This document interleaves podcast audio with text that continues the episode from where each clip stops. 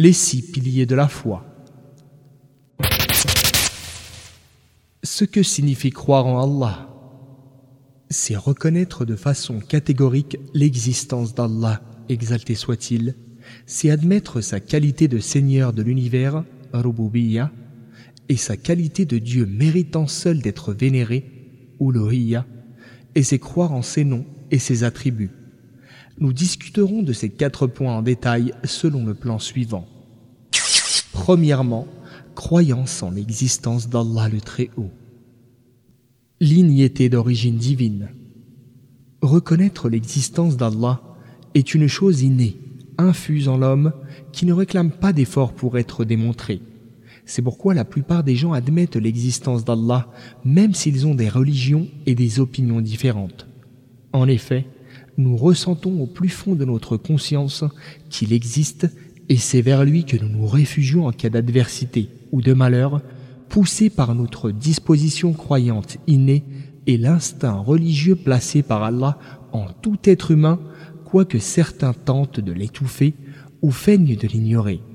Voilà que nous-mêmes nous entendons et voyons des exaucements d'invocation de ceux qui prient Allah, des dons accordés à ceux qui demandent Allah et des délivrances consenties par Allah à ceux qui étaient acculés dans les situations critiques et de façon si nombreuse que cela constitue une preuve certaine de l'existence d'Allah, exalté soit-il. Les preuves de l'existence d'Allah sont si évidentes qu'elles ne peuvent être toutes évoquées ou dénombrées.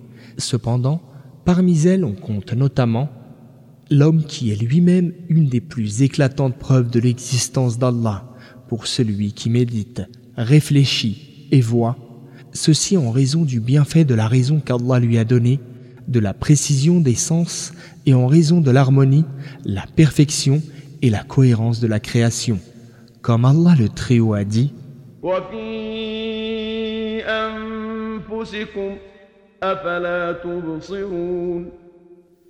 et en vous-même, il y a des signes. Ne voyez-vous pas Les preuves de l'existence d'Allah sont si évidentes qu'elles ne peuvent être toutes évoquées ou dénombrées. Cependant, parmi elles, on compte notamment Chacun sait que toute chose existante nécessite quelqu'un qui l'amène à l'existence et que tous ces nombreux êtres vivants que nous voyons en permanence doivent avoir un créateur qui les a sortis du néant. Or, ce créateur, c'est Allah exalté soit-il. En effet, il est impossible qu'ils existent sans avoir de créateur, tout comme il est impossible qu'ils se créent eux-mêmes, car une chose ne peut se créer elle-même, comme Allah l'affirme dans sa parole.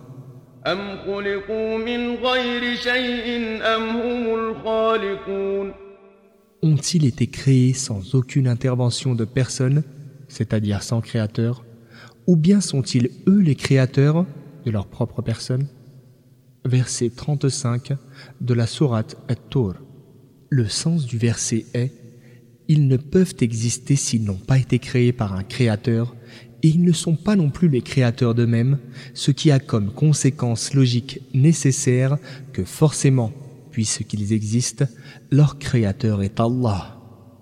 L'harmonie, l'organisation parfaite de cette création, avec ce qu'elle contient de ciel, de terre, d'étoiles et d'arbres, prouve de façon catégorique que cet univers possède un créateur unique qui est Allah, exalté et glorifié soit-il.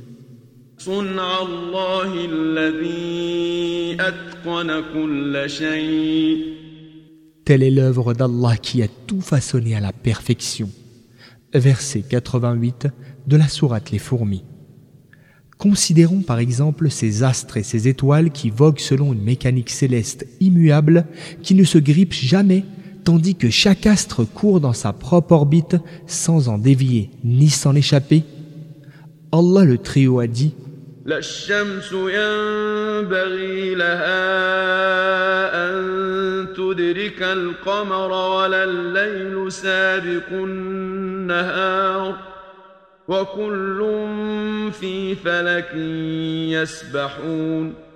ni le soleil ne rattrapera la lune, ni la nuit ne devancera le jour, chacun vogue dans une orbite qui lui est propre.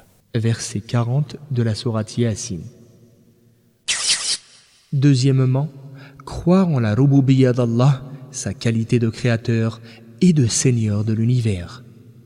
Ce que signifie croire en la rububiyya d'Allah.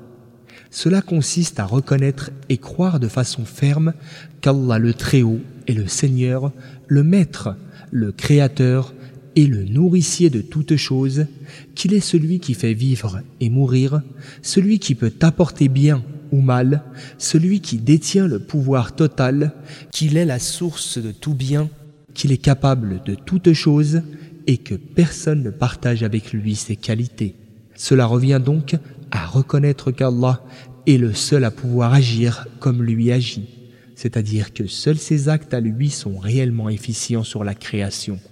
Ce qui implique de croire que seul Allah est le créateur de tout ce qui se trouve dans l'univers et que personne n'a jamais rien créé hormis lui, comme il l'affirme dans sa parole.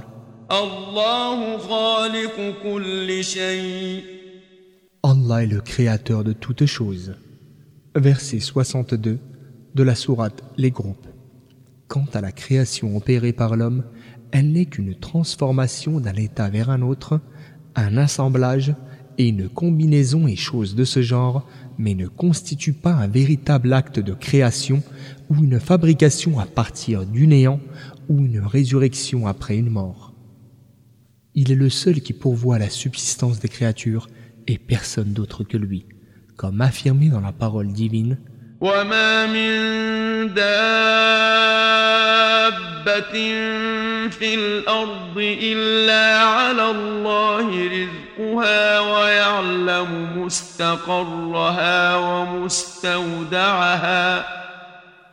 Il n'est pas une créature vivante sur terre dont la subsistance n'incombe à Allah. Verset 6 de la Sourate Hud.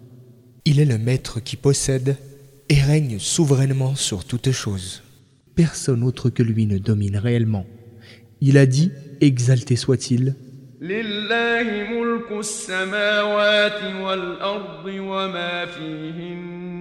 Allah seul possède la royauté, détient l'autorité sur les cieux, la terre et ce qui s'y trouve. 120e verset de la sourate La table servie. Il gouverne toutes choses, et personne à part lui ne régit la création, et ce, conformément à sa parole.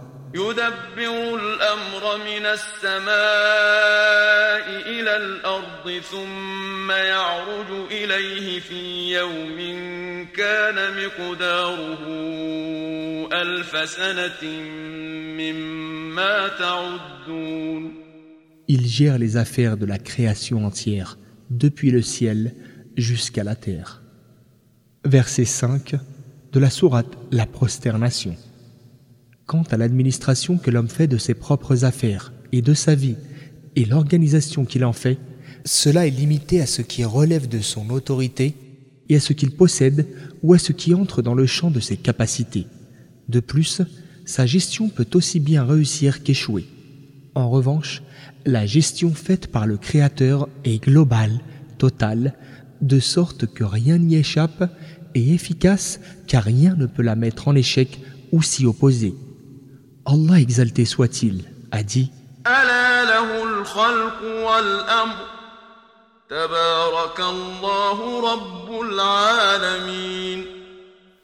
Oui, la création et le pouvoir, l'autorité suprême, lui appartiennent. Gloire à Allah, Seigneur de l'univers.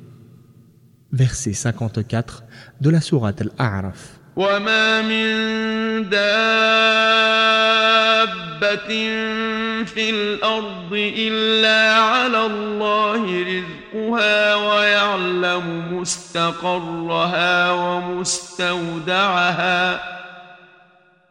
Il n'est pas une créature vivante sur terre dont la subsistance n'incombe à Allah.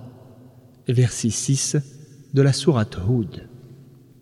Les païens arabes du temps du messager d'Allah reconnaissaient la rububiyya d'Allah, sa qualité de créateur et maître unique de l'univers.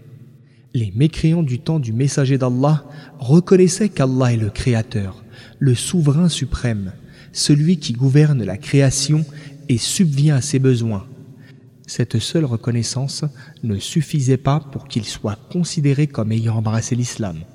En effet, Allah le Très-Haut a dit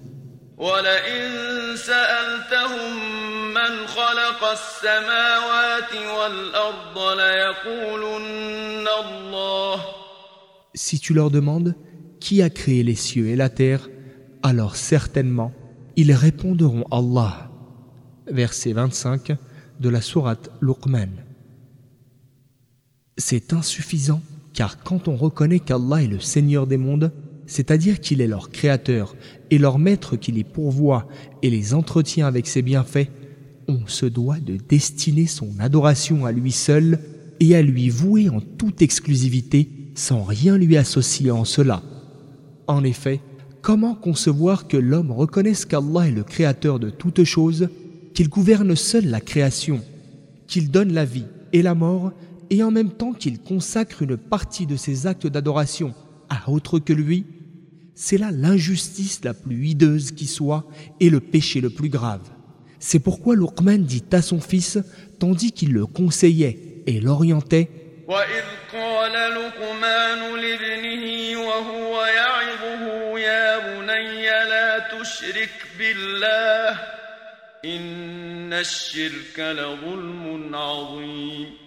Oh mon fils, ne commets pas le shirk, c'est-à-dire ne donne pas d'associé à Allah, car le shirk est vraiment une injustice énorme.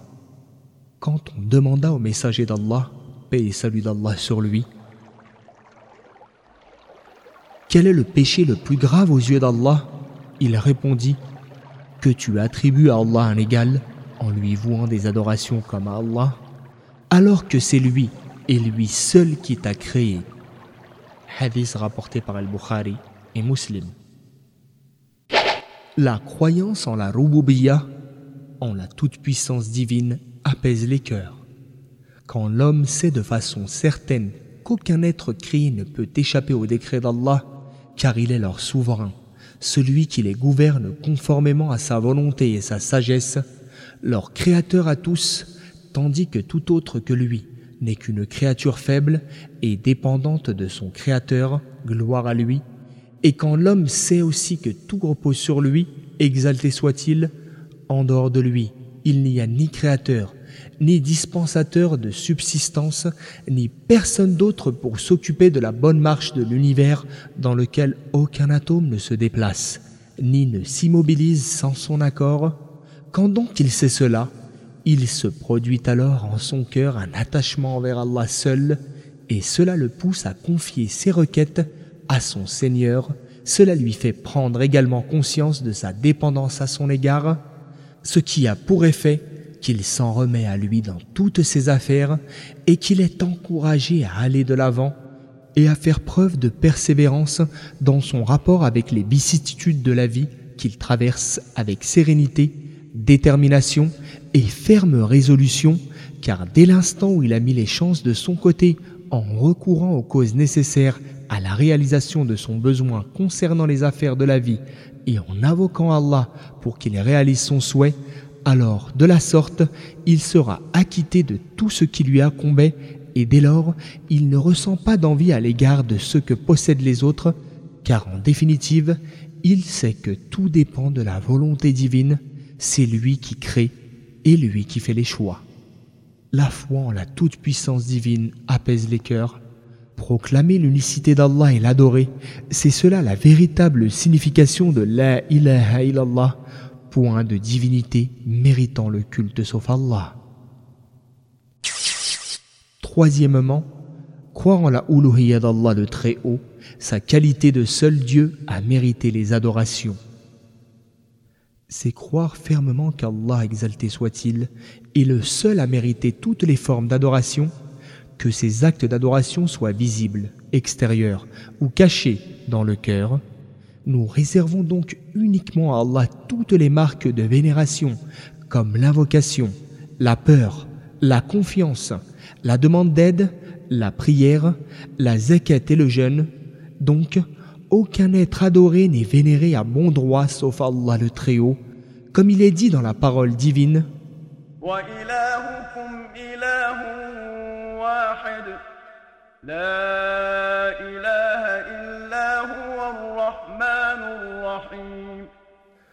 Votre Dieu, il est, est un Dieu unique.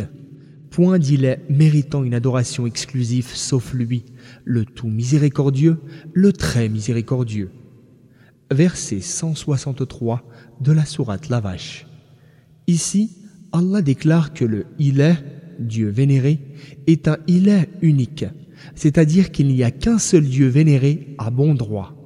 Il n'est donc pas permis d'adopter un autre Dieu pour le vénérer, personne d'autre que lui ne doit être adoré.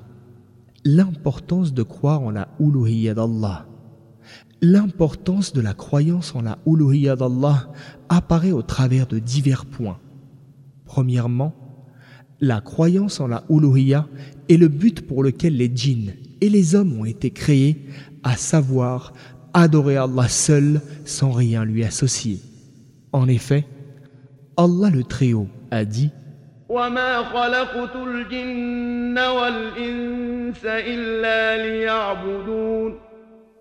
Je n'ai créé les djinns et les hommes que pour qu'ils m'adorent.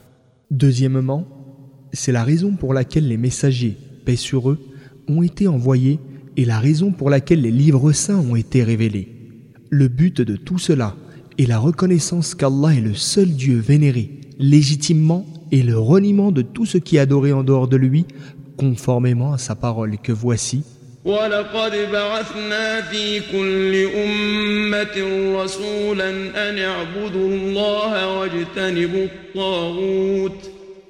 Nous avons envoyé dans chaque communauté un messager pour qu'il leur donne Adorez Allah et abandonnez les faux dieux. Tarot. Verset 36 de la sourate Les abeilles. Troisièmement, c'est le premier devoir qui incombe à l'homme, comme cela est confirmé par la recommandation du prophète, et salut d'Allah sur lui, à Mu'ad ibn Jabal, qu'Allah l'agrée, quand il l'a envoyé au Yémen, recommandation faite en ces termes tu vas à la rencontre d'hommes appartenant aux gens du livre. Aussi, que la première chose à laquelle tu les appelles soit le témoignage qu'il n'y a pas de Dieu digne d'adoration sauf Allah. Hadith rapporté par Al-Bukhari et Muslim. Il faut comprendre, appelle-les à vouer exclusivement à Allah toutes les formes d'adoration. Quatrièmement, la croyance en la uluhiyya est la véritable signification de la ilaha illallah point de ilah sauf Allah, car le ilah désigne le Dieu vénéré et donc le sens de la ilaha illallah est il n'y a pas de Dieu vénéré à bon droit sauf Allah et on ne doit consacrer aucune forme d'adoration à autre que lui. Cinquièmement, la croyance en la uluhiyya est la conséquence logique du fait de croire qu'Allah est le Créateur et le souverain suprême qui règne sur l'univers et pourvoit aux besoins de sa création.